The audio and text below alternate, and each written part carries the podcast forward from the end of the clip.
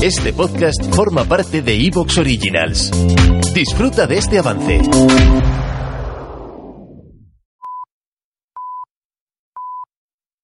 Soy Fernando Díaz Villanueva. Hoy es 30 de diciembre de 2020 y esto es La Contracrónica.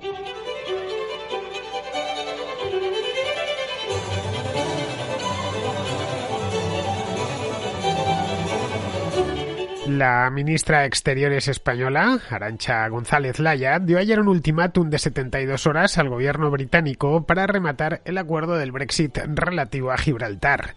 Este territorio británico de ultramar, ubicado en el mismo estrecho que lleva su nombre y conectado a España por una frontera terrestre de muy, muy pequeña, de solo un kilómetro, queda fuera del acuerdo que suscribió el pasado viernes el gabinete de Boris Johnson por un lado y la Comisión Europea por otro por lo que tendrán que ser los gobiernos español y británico quienes decidan cuál será la relación de este minúsculo territorio, y es realmente minúsculo, solo tiene no llega a 7 kilómetros cuadrados, y el resto de la Unión Europea.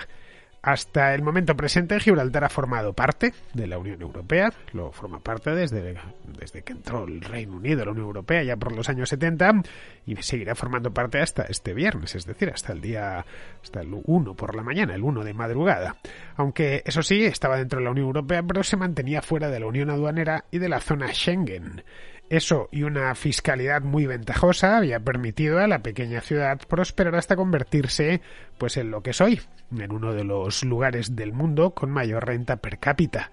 La renta per cápita de Gibraltar es extraordinariamente alta, no ya para estándares del sur de Europa, sino también para estándares del centro de Europa. Actualmente, en 2019 por lo menos, será superior a los 50.000 euros por cabeza. Desde los años 80, momento en el que se reabrió la frontera, la famosa verja de Gibraltar, la relación eh, entre esta ciudad con la comarca española contigua ha sido muy fluida, tanto a efectos comerciales como a efectos humanos por lo que las consecuencias de no contar con un acuerdo específico, en el caso de que no se produzca, ya veremos qué sucede aquí al viernes, se dejarán sentir a ambos lados de la verja.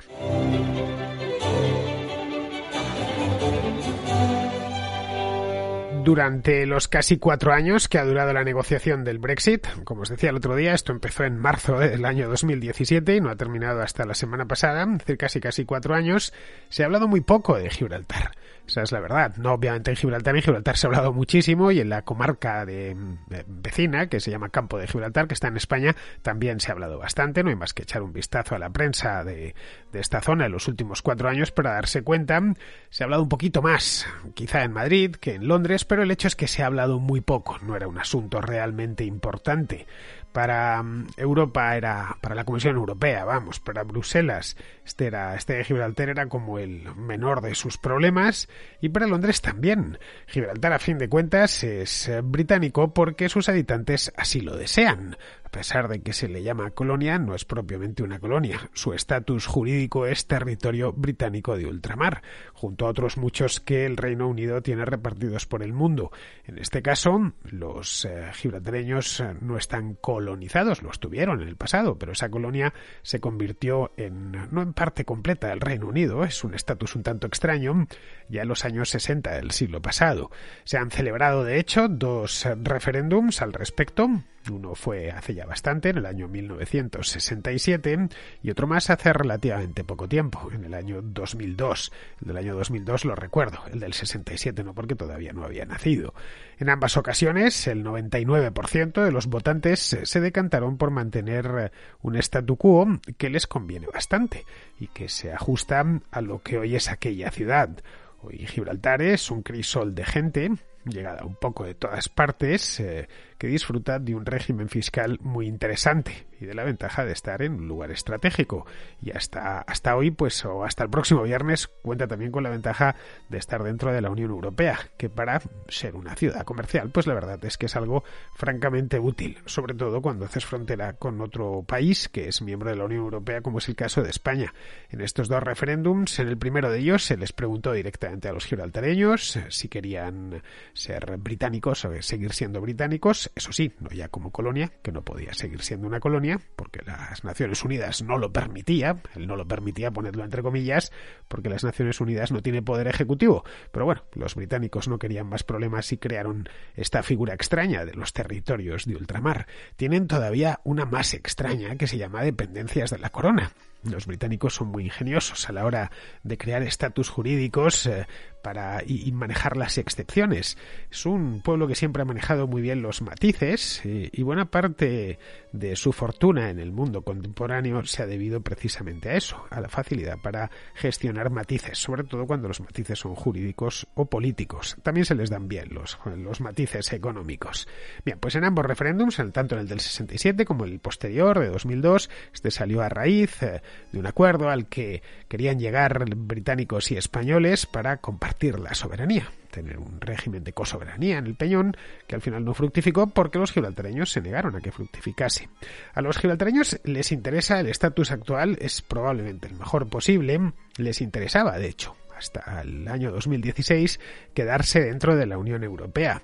Cualquiera que fuese a Gibraltar hace cinco o seis años, una de las cosas que llamaban la atención era que estaba todo lleno de banderas de las doce estrellas, el círculo de las doce estrellas, de banderas europeas, cosa que no era muy común encontrarlas en Gran Bretaña, pero en Gibraltar sí que se veían. Hoy, por cierto, y estuve por allí hace solo un par de meses, ya apenas se ven. De hecho, ninguna hay. Las han sustituido por la bandera de la Commonwealth. Es una bandera no muy conocida, pero que ellos, evidentemente, tanto británicos como, como los gibraltareños, conocen bien. Digo, no muy conocida, fuera del territorio propiamente dicho la Commonwealth.